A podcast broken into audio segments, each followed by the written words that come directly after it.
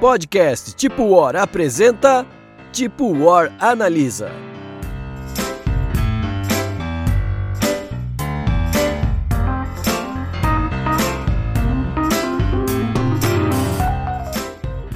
Aí, galera? Mais um Tipo Hora Analisa começando. Salve, galeras! Bem-vindos ao nosso podcast Tipo War. Hoje vocês podem preparar as suas varinhas, as suas bolas de cristais e podem desenhar os pentagramas no chão, que hoje nós vamos falar sobre Witchstone. E eu começo fazendo uma homenagem. Homenagem? Opa!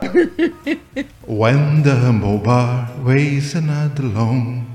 Ah, ok, deu. Tá, The deu Witcher, it, porra. it. Agora todo tipo analisa eu vou começar cantando um trechinho de uma música em homenagem ao jogo. Não. Duvido. Um pau no seu ouvido. Depois desse momento tão fraterno, sobre qual jogo falaremos hoje, Fernando? Pô, eu acabei de fazer a entrada falando de Witchstone. Ela tá- Esquece. ela tá bem perdida nessas entradas. O jogo da vez é Witchstone, ele chegou na nossa estante faz pouco tempo, não faz? Sim, aproveitei aquela famosa promoção de Black Friday e comprei por menos de 200 reais um jogo que eu vi no DOF. No DOF ali, ele tava beirando ali seus 400 pila. E aí, porra, aquela, aquela chance de oportunidade, como diria. Eu ia comentar que ele é um jogo de 2021, na ficha técnica, começando aí. Mas, apesar de ser um jogo lançado em 2021, foi um dos carros-chefes do stand da Conclave lá no DOF, né? Sim, também olhei lá. Também falei assim, Bruno, fica ligado que esse jogo é bom. Fiquei tentado, mas é que no DOF eu não queria pagar um. Eu não queria comprar um jogo de 400 reais no DOF, né? Eu tava, pô, eu queria comprar outros. E aí, mas ficou coçando ali a mão. Os, o stand da Conclave tava muito legal, né? Então ele já chamava. Tinha a mesa toda preparadinha do Witchstone, você podia ver o jogo na mesa, assim. O jogo é bonito, a gente vai falar disso daqui a pouco. Mas deu aquela coçada assim mesmo. Mas que bom que ele ficou mais barato, né? E a gente teve a oportunidade de trazer ele pra, pra nossa coleção. Eu acho que essa queda de preço até mostra que o jogo deu uma leve flopada aí, né? Deu uma pequena é, baixa nas vendas, porque baixar tanto, assim, baixar de, de, de, sei lá, de 350 para 250, beleza, mas é, é que também vamos considerar Black Friday aí para dar aquela limpada de estoque. É, é, Black Friday, Black Friday. Mas tudo bem. É, mas o que importa é que eu comprei por um preço que eu, que eu gostei e ele vale muito a pena. Já deixo aqui meu spoiler. Talvez esse preço baixo tenha outro motivo. Por conta de um fator específico, que é o nosso próximo tópico dessa ficha técnica, a tiragem pode ter sido acima do normal. Porque este jogo é de ninguém menos que René Knizia. Junto com, para não ser injusta, Eu e vou- aí talvez vou- o vou- René Knizia só tenha vou assinado, te, eu nem vou sei. te mostrar como é que pronuncia é Nízia. Knizia. Nízia, não se fala o K, é Nízia. Vamos lá, Ai, de meu novo, Deus. comigo. René Nízia. E uma. Agora fala ah, o sobrenome do outro. Ah, o outro eu não consigo, é italiano, aí não dá. Martino Chiacchiera. Aí não, não, aí não dá. Aí não é. Eu falaria Chiachiera. O jogo do Martino Chiacchiera Isso. com o René Knizia. E aí, do René Knizia, a gente sabe bastante coisa, né? O que, que a gente sabe de René Knizia? Knizia. É, eu, eu vou tirar um, um número aqui do meu bumbum. Eu acho que ele é o cara que mais lançou jogos no planeta, né? Não, não, não, não conheço outro que tenha lançado tanto. Pelo menos jogos com relevância, né? Não vamos botar palitinho. O cara com que. relevância pode ser. É, o cara que fez o, o jogo dos, do- da- das runas lá no Egito Antigo, sei lá. Mas, assim, jogo de relevância que, que se conhece, que estão aí no BGG e Lu- Ludopédia da vida, eu acho que o René Knizia... Olha, na Ludopédia ele marca 373 jogos. Só. Só que pelo que eu vi é mais, tá? Então deve ter umas coisinhas a mais aí perdidas pelo mundo, que aquelas raridades e tal. Vamos falar um pouquinho aqui de alguns dos grandes. das grandes produções dos grandes jogos do Nizia. A gente tem Tigres e Eufrates, que é um dos jogos que figuram na nossa coleção muito bem. Não, não tem mais, já vendemos. Opa, vendemos? Vendemos. Que Ninguém triste. não, não, não colou aqui. Olha aí, o Bruno vendendo na surdina pra, pra Cris não saber. Faz uns, uns 4, 5 anos que Exato. vendemos o Tigres e Eufrates. Na verdade, não era nosso, era do Arley, né? Pô, e pior ainda, né? O do amigo nem sabe, então. Uma coisa que é característica do Gnisia é a capacidade dele de fazer jogos muito diferentes, né? Porque a gente tá falando de Tigres e Eufrates, Amun-Re e aí vem um Cariba. É. Jogão, hein? Além do The Quest for Eldorado também, que é muito divertido também. High Society. Umas coisas assim que fica difícil entender qual é, É. qual é a linha produtiva deste homem. Olha só, eu tenho aqui em casa o Age of War, que a gente jogou esses dias aí, que é jogo de rolar dado e pura sorte, sei lá. Tem o Cine Pipoca, bom joguinho aí de, de leilão. Eu tenho aqui em casa o Honey Dukes, que é mais um joguinho de virar cartas aí, né? E eu falo, já falei pra, aqui do Honey Dukes no podcast. Tem, ó, tem um que tava figurando, até tava vendo o Instagram do, do Zombie. Ele botou aí entre os jogos que ele conheceu, tá um top 9, 10, 12, sei lá. O Blue Lagoon, eu não tive a oportunidade ainda de conhecer, mas ó, se tá no top 9 de alguém aí, deve ser bom. Eu ia dizer que não fica atrás, mas não fica muito atrás, porque é difícil acompanhar o Kinesia, né? Mas o Martino, quando a gente vai buscar um pouco sobre ele, ele tem bastante coisa conhecida também, né? Eu vou dizer que esse cara, ele é genial. Não é? Quem usa esse termo sou eu. Tô brincando.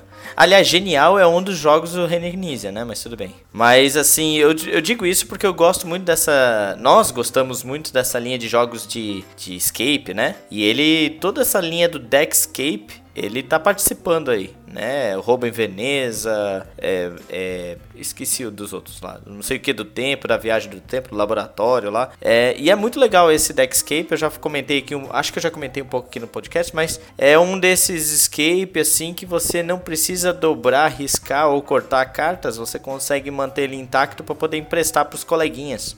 E tem um preço relativamente barato. Nós temos um fechado aqui em casa. Tem um que eu te passei aí, te emprestei e tá aí, eu acho. Que você emprestou, que nós não jogamos, e tem mais um lacrado ainda. Que é o que a gente ganhou de brinde no DOF, eu e você, eu acho, lembra? É. Não me recordo.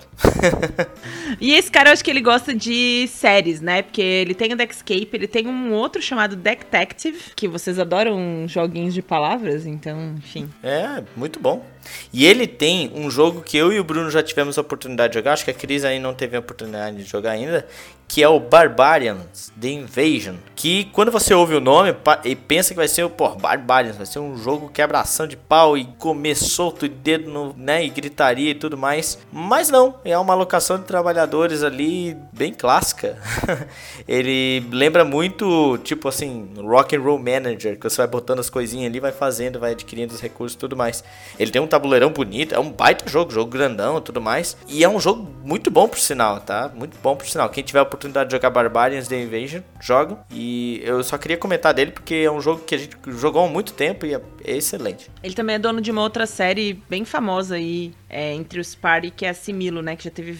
É um jogo, na verdade, que teve várias reedições e. Versões. Bom, mas É. voltando aqui pra essa combinação de Martino com René em Witchstone, o que temos mais sobre ela? É, é um jogo que veio pro Brasil através da editora Conclave, como a gente disse. Um jogo pra 2 a 4 jogadores e que tem um tempo médio de 90 minutos. Vocês acham que é isso aí, 90 minutos? Hum, talvez em quatro jogadores dá um pouquinho mais do que 90 minutos. Daí em torno de duas horas. Mas será? Será que com o pleno conhecimento do jogo as pessoas não consigam jogar em uma hora e meia? Talvez, talvez. Dá pra chegar em uma hora É. e meia, mas eu acho que o mais. Mas não é menos que isso também, né? Não, não, não é menos que isso, não. Menos Eu acho É. que depende um pouco da mesa, porque esse é um jogo em que você tem muitas possibilidades. E aí ele tem uma chancezinha de downtime grande aí. É bem isso. Vou, vou me adiantar, mas não acho que ele tem muito downtime esse jogo, não, tá? É, é- ele. Não, é, tem um potencial. Se você tiver numa mesa em que as pessoas jogam rápido, jogou rápido É. e tudo certo. Mas ele, ele em si não tem, mas como ele dá muitas ele abre pra muitas Sim. possibilidades de vitória e de acumulação de pontos, ele pode gerar esse tipo de, de atitude de alguns jogadores, né? Sim, com certeza. Bom, falando sobre peso. No BGG, a gente tá falando de um peso de 2.7 de 5. Médio, bem médio aí. Vocês acham que é isso mesmo? Eu acho que ele é de médio pra leve. É, médio pra leve, com certeza. Ele, assim como eu falei algum tempo atrás ali do Concórdia, esse é um dos jogos euros mais fáceis, fáceis de se explicar, né? Iconografia é muito simples e quando você vai explicar, o principal a explicar é que você vai ter que colocar uma pecinha de magia, de opções de magia, são vários tipos de magia, né? Então você põe uma peça de magia no seu caldeirão e faz aquela ação. Só que aquilo desencadeia uma série de outros eventos, né? Mas a explicação básica, pra, didaticamente, para a pessoa entender, você vai colocar uma das suas peças que estão atrás do escudo dentro do caldeirão. É isso. Aí o que vem depois é, né? Aí você tem que explicar um pouquinho mais aprofundadamente. Olha, eu vou fazer um comentário para gerar, gerar mais comentários e polêmicas. Eu não acho que ele seja um jogo de médio para leve. Eu acho que ele é essencialmente médio, porque por conta de, dele ter muita coisa e as, as muito lugar para você fazer as, muitas ações, né? E justamente a, a, a pontuação pode se tornar um pouco complexa e tudo mais. E ele é fácil de jogar, tal, mas ele tem, por exemplo, eu tô pegando como referência o Concórdia. O Concórdia, assim que é um baita jogão e tudo mais, ele me vem na cabeça agora que é muito mais simples, né? Você joga uma carta e faz o que tá escrito na carta e pronto. E apesar dele ter aquela pontuação, né, mega elaborada, eu acho que a pontuação do Witchstone pode, pode acabar a ser mais complexa do que a do, do. Então, eu eu jogaria ele pro médio. Não dá pra dizer que é pesado, não dá, claro que não, mas assim, pra leve, algumas pessoas novas aí podem achar o jogo muito complexo, né? Não sei. Eu acho que tá bom. É 2.7? É, eu acho que porque 3 já começa a ficar pesado, né? Então eu acho que tá bom ali no 2.7, 2.8. Já começa a vir o laranjinha ali do, do, do eu, eu entendo o teu ponto, Fernando, porque é um jogo que tem muitas possibilidades. Ele abre muitas portas. E se você não domina essas. Você, é, é difícil você dominar essas muitas portas. Eu acho que esse é o principal ponto dele. E aí entendo o ponto de ser médio. Ao mesmo tempo, nessa comparação com Concórdia, o Witchstone não é muito diferente, né? Você seleciona uma peça e coloca ela no seu caldeirão para aproveitar os pontos, as ações que ela vai ativar ali. Eu acho que é fácil de entender, difícil de dominar, sabe? Com certeza, é que pensa na, na parada assim, um cara que nunca jogou, ele vai jogar uma cartinha lá no Concórdia, beleza, vai fazer ação.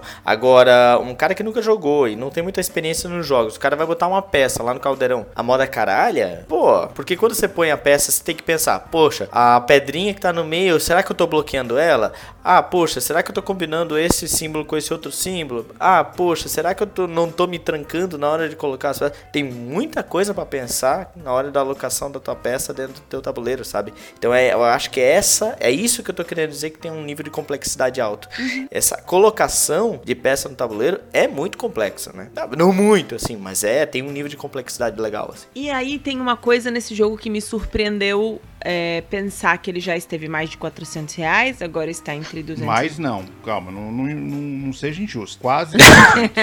tá bom, quase 400 reais. Agora tá um pouco mais barato, a gente vai falar desse preço. Tá ali na, na casa, baixou um cenzão. Du, 200, 200, 250. e pouco. Não, 200, não, agora tá na faixa de 250. Porém, as notas desse jogo são muito boas. A nota média dele no Ludopad é 8, a gente tá falando de 180 pessoas que marcaram que jogaram esse jogo. E a nota no BGG é 7 7.6, o que coloca eles nas posições do ranking do Ludopedia na posição 872 e no BGG em 947. Pro BGG é, é muito bem pontuado. Além do que o jogo foi lançado há pouco tempo, né? Ele é um jogo Sim. de 2021. O jogo começa a galgar posições mais elevadas. Parabéns para mim pelo uso do termo galgar. Ele começa a chegar ali por volta de dois anos, né? Que, que o pessoal adquire mais. O jogo fica mais barato, então chega a mais pessoas. Então a tendência ali, não sei se chega entre os 100 não, mas não, mas, demais. É, mas entre os 500 talvez. Não, ele é merecido mesmo, porque a gente jogou ali, ficou naquela de analisar o jogo depois, mas eu, o jogo é muito bom mesmo. Vamos já deixar bem claro aqui. Tanto que a gente jogou, já deu vontade de falar sobre o jogo mesmo, até no tipo analisa, né? Merece a nota alta mesmo. É, é bem bom. Claro que às vezes essa parada de ranking, pô, Renenísia e tal, sabe como é que é? O nome do, do cara, o cara é conhecido, dá aquela alavancada, né? Mas eu eu, vou botar maior crédito ao valor do jogo do que o nome do, do senhor ali. É, e esse é um ponto, né, de que quando esse jogo foi lançado, ele foi lançado no valor um pouco mais alto e me surpreendeu. Na verdade, ele tá tão bem pontuado, com uma nota tão boa, que não, não são todos os jogos que a gente vê com uma nota média de 8 no Brasil. E ainda assim são um dos grandes saldos da Black Friday, né? Isso que me surpreendeu. Acho que foi um dos maiores descontos do Witchstone. Mas vamos lá, falar um pouquinho sobre o jogo. De cara, mecânicas principais movimento ponto a ponto, colocação de peças, construção de redes e rotas, bônus de fim de jogo, cobertura de grade, grade hexagonal, seleção aberta e o que temos para falar sobre como ele funciona. Ele basicamente, assim, o, o, core do jogo é você colocar, como eu falei anteriormente, as peças de magia no caldeirão. Administrar aquele espaço do caldeirão é essencial, né? Você tem um caldeirão com uma quantidade X de espaços e tem aquelas pecinhas duplas que você tem duas ações nessa pecinha. Colocou a pecinha, você faz essas duas ações em qualquer ordem. Então, uh, isso inicialmente até parece muito simples, porque inicialmente o jogo te dá uma liberdade grande, só quando vai chegando nas rodadas finais, essa liberdade vai sendo restrita, porque você tem que otimizar as ações e ao mesmo tempo colocar a peça num lugar que tenha espaço, né? E que você consiga fazer a atuação potencializada ao máximo. Por que eu digo potencializada ao máximo? Porque essa ação, apesar de muito simples, de, de apenas fazer uma colocação de uma peça no caldeirão, ela desencadeia uma série de, de efeitos. Vamos tematizar ali. É, você faz uma magia e essa magia acaba gerando outras magias, né? E isso, para mim, o mais legal do jogo. Você acaba fazendo combo em cima de combo e às vezes combo que você nem esperava fazer. Você vai fazendo e fala, opa, posso fazer isso também. Ele vai criando combos assim que às vezes ficam até escondidos na tua mente, você não tá enxergando aquilo e você acaba até pontuando sem querer, né? Sem querer na sorte, mas é um sem querer, tipo, você não calculava aquele aquela pontuação tão grande quanto você faria naquela jogada, né? Vou dizer que esse jogo é um jogo que não tem miséria. você faz muitos movimentos, você faz muitas ações, você faz muitos pontos. Só que todo mundo faz muito, né? Mas ele tende a ficar equilibrado que todo mundo faz muita coisa. E é, é, é um jogo que te possibilita combar demais. Um ponto de atenção que me incomodou no início, assim, você tem que ficar muito atento, porque tudo pontua um pouco. E aí, cada movimento que você faz, você tá. Eu espirrei aqui, pontua o quê? Porque tudo dá é. ponto. É, assim, deixa eu tentar dar um exemplo para as pessoas que estão ouvindo o podcast e não conhecem o Witchstone. Vou dar um exemplo uh, de uma ação aí, de, por exemplo, de uma rodada que pode acontecer. Por exemplo, eu posso pegar uma peça é, que tem a ação de carta e de varinha. Tem esses dois símbolos. Eu ponho no tabuleiro. Aí se eu pôr a minha o símbolo da varinha próximo, adjacente a um símbolo de varinha que já tem no caldeirão, fica duas varinhas. Então é isso que você comba, você potencializa e você acaba fazendo ação de varinha duas vezes. Aí você avança no track da varinha duas vezes. Numa próxima rodada, se você pegar outra peça de varinha que tem o símbolo da varinha e colocar próximo dessas duas, você faz uma ação de varinha potencializada três vezes. E aí, o fato de você andar na varinha, ela tem outras recompensas ali. Então, por exemplo, ah, cheguei num ponto aqui do track da varinha que me dá a oportunidade de, de andar duas vezes no pentagrama. Daí às vezes você vai andar duas vezes dando a volta lá no pentagrama, daí no pentagrama ah, me dá a oportunidade de colocar uma peça de completar lá os trajetos. Mas eu completei ali o trajeto que me permite comprar uma carta aqui do lado. Então é isso que a gente tá falando. Às vezes todas as ações fazem tipo um, um track. E à medida que você vai avançando nesses tracks, você vai ganhando recompensas. E é por isso que uma ação pode desencadear outra, que essa ação desencadeia outra, que desencadeia outra. E por isso que às vezes não é nem dar o time, às vezes. Às vezes é o turno do cara que é demorado mesmo, porque o cara tá fazendo muitas coisas, né? Tem um. O, o, o seu tabuleiro pessoal, que é o caldeirão, ele é basicamente um Tetris de ações que quanto mais você consegue combinar por tipos, mais você comba. E aí, é, às vezes você começa num lado, aí depois faz um pouco do outro lado, as coisas vão se juntando ali no meio, né? E esse Tetris de ações vai te possibilitar ações no tabuleiro compartilhado. É mais ou menos assim que acontece. Cara, assim, ó, as ações, elas estão intimamente interligadas no tabuleiro principal. Principalmente o track do pentagrama, parece que não é nada. Quando você desencadeia algumas ações, principalmente dos, das peças hexagonais ali de cima, você pode colocar ela no teu caldeirão para te ajudar em futuras rodadas. Ou você pode fazer ela duas vezes,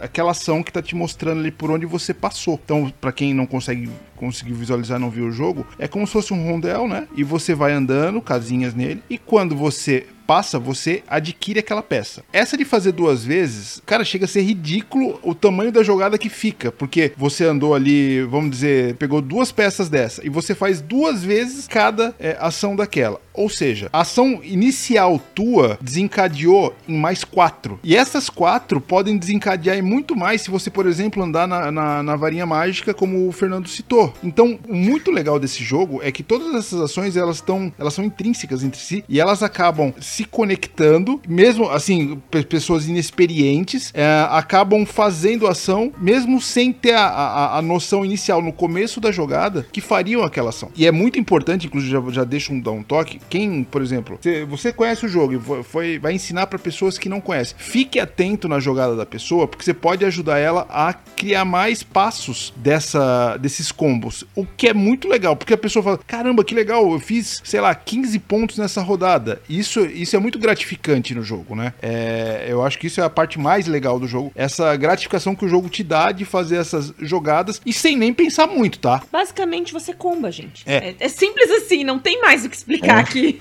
Eu, eu, já, eu já deixo, inclusive, assim, uma. Vou fazer um jabá aqui do, do amigo Gustavo Razia, lá do canal é, Greenhouse. Ele explica esse jogo com imagens, muito legal, muito bem explicadinho. E fica muito fácil de entender como acontece esse, essa montanha de combos aí. Uma coisa que eu acho importante dizer é que o objetivo do jogo é fazer essa corridinha de pontos e acumular pontos. Você pode fazer isso de muitos jeitos. Você pode fazer isso andando e, e criando conexões dentro do, do espaço territorial ali. Aí tem um pouco de controle de território, porque quando você anda, você pontua. Quando você é, consolida um lugar, você pontua com as suas bruxas. Tem vários jeitos. Esse é o, o, o espaço que é um dos mais bonitos do tabuleiro, né? Porque eles, eles vão acumulando os cristais de cada jogador.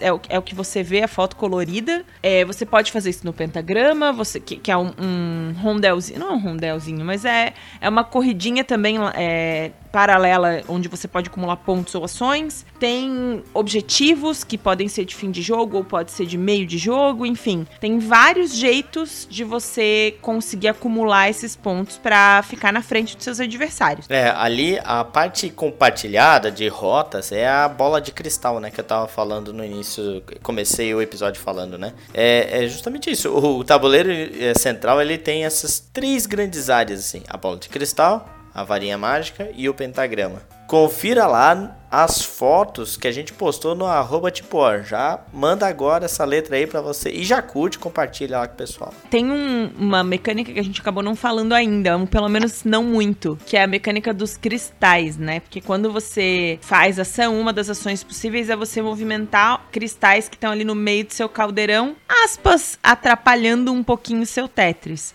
Quando você consegue expulsar eles do seu caldeirão, você coloca eles em um. Como eu posso dizer isso? Um. É uma estante. Perfeito. E aí é mais um potencial de combos, porque aquela estante de ações permite que você faça duas vezes a ação pela, pelo caminho no qual o cristal saiu. E se você usar o pretinho, é quatro vezes.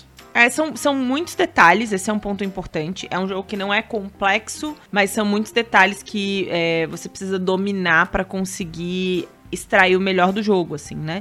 E impressões gerais de vocês como que vocês se sentiram jogando a primeira vez? Vocês jogaram. O Bruno jogou mais que uma, o Fernando acho que jogou uma, né? Eu também joguei uma. Um completo idiota.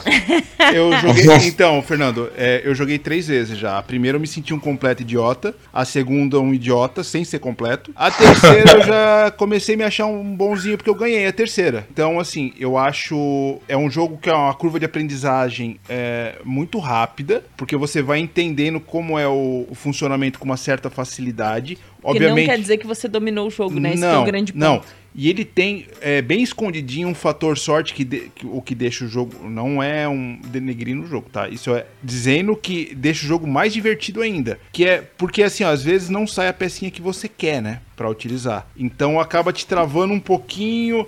Mas aí você tem que achar outras opções, né? Porque você tem cinco opções sempre. Então, assim, eu acho um, um jogo fluido, dinâmico, é divertidíssimo e principalmente é um jogo é, que eu dou muito valor para isso. É quando ninguém consegue desgarrar muito um do outro. Então sempre fica. A primeira partida, como o Fernando falou, a gente sentiu idiota porque nosso amigo Arley disparou. O dobro de pontos Só que eu já, já tive uma segunda partida com o Sr. Arley e ganhei dele tá? Deixar aqui registrado. Tenho aqui provas no Dohal. O, o, jogo, ele fica muito equilibrado. O jogo que jogou eu, a Cris, é, a Dai e o Belé, nós jogamos em quatro, foi o jogo, acho que mais emocionante é, dos últimos tempos, porque ficou um com 95, 94, 93, 92. Mas é importante dizer que ao longo do jogo, tem, tem jogos que são assim, tem jogos que são o contrário, por isso que é legal falar. Ao longo do jogo você não sabe dizer quem tá ganhando, porque tem objetivos de fim de jogo que podem te dar muitos pontos, vai depender de se você consegue concluir ou não. Então você pode estar tá lá pegando objetivo vários e não cumprir nenhum. Assim como você pode ter dois e isso fazer com que você avance 10 pontos na frente do adversário. Isso também é uma coisa emocionante, né? Porque até o fim do jogo você tá fazendo o seu sem. Ah, você vê uma distância ali, mas não tem certeza. No final, nessa partida que a gente jogou juntos, a gente ficou literalmente um por um, por um ponto do outro, né? O quarto pro terceiro, o terceiro pro segundo, o segundo pro primeiro, a um ponto de cada um.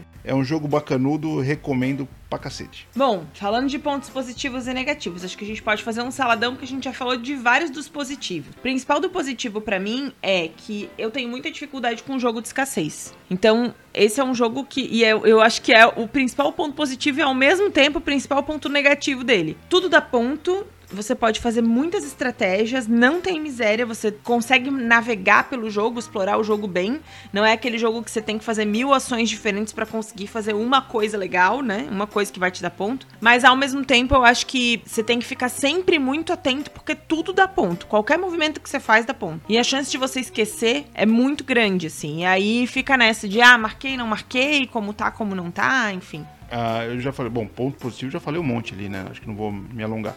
Mas no ponto negativo, dependendo com o jogador que você joga, vai ter um certo downtime, que a pessoa vai querer fazer a jogada de é, 22 pontos e não a jogada de 12 pontos. Talvez ela não exista. Que talvez não exista, exatamente. E aí ela vai ficar tentando e tentando, tentando. Outro aspecto, eu acho, é, ele tem um marcadorzinho de quantidade de jogada, mas eu acho que esse controle das jogadas que você tem poderia ser uma marcação um pouco mais é, visível, mais, mais prática para você ir utilizando, porque tem horas que você tem, sei lá, ações da, de, de cristais. Você tem 11 ações de cristais. Pô, para você administrar tudo isso e fazendo as outras ações em paralelo, às vezes o jogo faltou isso aí um pouquinho, esse controle no jogo, né? Nada que, que você não consiga fazer manualmente ali ou com a ajuda dos amigos, mas e é isso aí. Acho que o ponto negativo é isso aí. Eu fico imaginando você começar jogando ele online e vendo isso tudo sendo controlado pelo algoritmo e depois tendo que fazer ele na mesa. Deve ser um não, inferno. Não dá, não dá. Olha, eu vou botar como ponto positivo a beleza do jogo, os componentes. Eu acho que são muito bons. Cris achou feia a arte. Achei feio, não a foi ruim. Cris achou feia. Não. Tá errada. Tá errada, claramente tá errada. Mas eu tenho um ponto bem pequeno, negativo dele, que eu, eu, assim, é meio, é dividido. Eu gostei bastante da simbologia do jogo, é bem fácil ali pelas peças todas, mas em algumas simbologias das cartas fica muita dúvida. E quando vai pro manual, ainda assim não fica muito claro às vezes, porque ele faz, tenta fazer uma explicação no manual. Eu não gosto quando isso acontece, sabe? Ah, o jogo tem cartas, ele vai para uma explicação no manual e ele faz uma explicação genérica. Ah, então esse, isso vale para todas as cartas que tem esse símbolo, que tem esse tipo de símbolo. Daí quando muda para outro sim, cara, faz um pouquinho o manual um pouquinho mais completo, explica cada uma das cartas. Não, não é tão doído assim, sabe? Uhum. E aí fica meio genérico, você tem que oh, eu não aquelas cartas de objetivos, algumas eu achei assim meio que poderia gastar um pouquinho mais, gastar não, investir um pouquinho mais na explicação daquelas cartas de objetivos, sabe? Porque isso me dá uma agonia. Primeiro, eu já falei isso várias vezes, essa parada de olhar a carta e, e não saber certinho o que, que ela significa e ter que voltar pro manual me agonia. Ok, acontece às vezes, mas ir pro manual e ainda ficar meio que na dúvida, aí me dá mais agonia ainda. É, tem que dar um desconto, nunca fez o manual na vida. Não, o menino Nise é novo, é novo. Ele, ele vai aprender ainda. É, mas ele é bom, ele vai dar bom esse menino.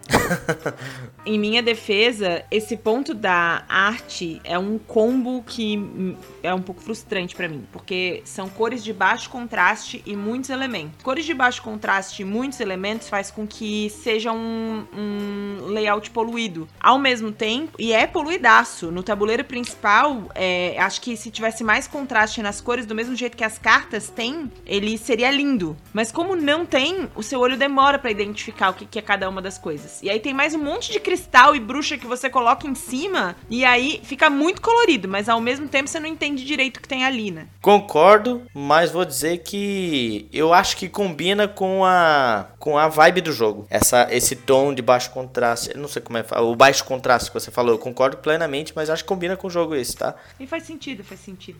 Pra quem é esse jogo? Cara, eu acho que Witchstone é um jogo pra qualquer ado- admirador de euro. Ponto. Fã do Nizia não precisa nem citar, porque o cara vai gostar até da- das piores coisas que o Nizia já fez. E tem coisinha ruim, tá? Em 300 não dá pra acertar sempre. É, não, não dá pra acertar sempre. E principalmente, pra quem gosta de temática é, de bruxo, assim, não é que a temática tá ali, meu Deus, não é o Food Chain Magnet, sabe? Mas é gostoso perceber, assim, que você tá fazendo magias diferentes. Então, a pessoa que, que se atrai também pela, pela temática, a, a partir da, da capa, que é muito bonita, eu acho, né? Apesar da Cris, é, haterzinha de Twitter, não gostar da paleta de cores do negócio. Ele já começa por aí, então eu acho que o Witchstone, ele também agrada quem vai atrás de uma temática, assim, de bruxo, né? É, eu acho bem condizente. Eu acho que é um jogo muito legal pra quem gosta de joguinhos de Tetris também. Ah, massa. Mas eu vou dizer que ele é um jogo, Pra mim, eu acho que esses jogos não é, não acho que seja um jogo porta de entrada, tá? Não acho que dá pra sair apresent começando a introduzir as pessoas no hobby board game com esse tipo de jogo, porque a pessoa que vai, né, pegar esse tipo de, de jogo, ela vai falar, meu Deus, mas o que, que é isso? Ai, não tô gostando, não sei o que fazer, ah, não sei o que. Vai dar aquele, aquele tilt, né? Mas depois que a pessoa já entrou no hobby e já tá acostumado com esse lance, de, com essas regras, com essas multi-ações e tudo mais, pra qualquer um. Aí é liberado. Pra mim, esse jogo vai agradar todo mundo. Dali, do, do iníciozinho pra frente, aí vai agradar todo mundo. Até os cracudos. Acho que agrada os cracudos também. Agrada, com certeza. E aí, no pra quem não é esse jogo, então pra você é, não é pra quem não conhece board games e tá experimentando algo pela primeira vez, Fernando? Ah, isso é. É. Isso é porque vai. Como é muita coisa de, de, de combo, assim, as pessoas que estão iniciando, eu acho que elas não entendem o combo num jogo, né? Elas estão acostumadas a rolar dado e andar pra frente. Ou eu vou fazer um desenho e a pessoa tem que adivinhar, né? Essas coisas assim. Então, essa, esse combo de pontos e combo de ações, não, uma pessoa que tá começando, ela não vai entender. E aí isso pode afastar a pessoa ao invés de, ao invés de ela se aproximar do nosso hobby. É, não, não, fiquei, eu fiquei agora até visualizando uma pessoa jogando, uma pessoa novata, assim, jogando esse jogo pela primeira vez. É, Chega até a ser assustador, porque ela fez o negócio aqui, ah, mas você pode fazer o outro. Ah, mas você pode fazer o outro. Ah, mas você pode fazer o outro. Eu acho que também não é um jogo pra uma pessoa no, assim que vai jogar ele pela primeira vez, jogar com pessoas que jogaram muitas vezes, a não ser que essa galera esteja disposta a conduzir ele pelo jogo, porque senão na medida que você começa a dominar os combos, eu acho que você fica num nível muito diferente de quem tá começando e aí pode ficar chato. É, então isso pode acontecer com a pessoa nova, por isso que eu digo que ela não é tão apropriado para esse tipo de pessoa,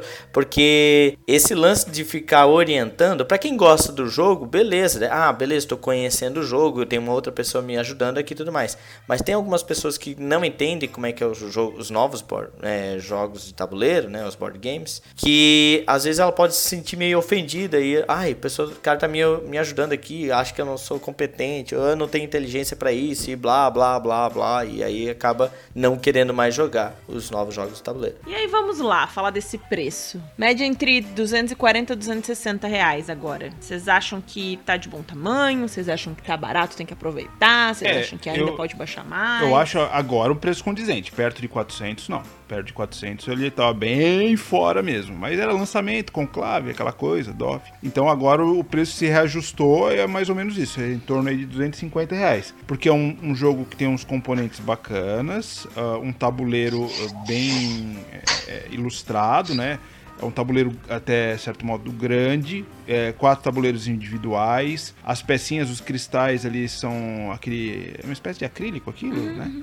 É, são bem, ficam bem bonitos no jogo, né? Eu acho até que pra a quantidade de elementos que tem, tá barato, tá? Tá, tá, concordo em gênero, número e grau, como dizia minha professora de português. E pra fechar esse episódio, Witchstone é tipo o quê? Ah, esse é fácil. Suponho eu que tenha, já temos um consenso, mas vamos lá. Eu preciso fazer comentários sobre ele, inclusive. Eu, olha, cara, pela. Não sei, eu fiquei bastante confuso, porque assim, claro, tem aquela. As pedrinhas, a locação das peças, até as peças parecem um pouco do Star, né? Mas eu vou dizer, pela quantidade de ações e combo, eu tô mais pra dizer que ele parece o Bonfire que deu certo.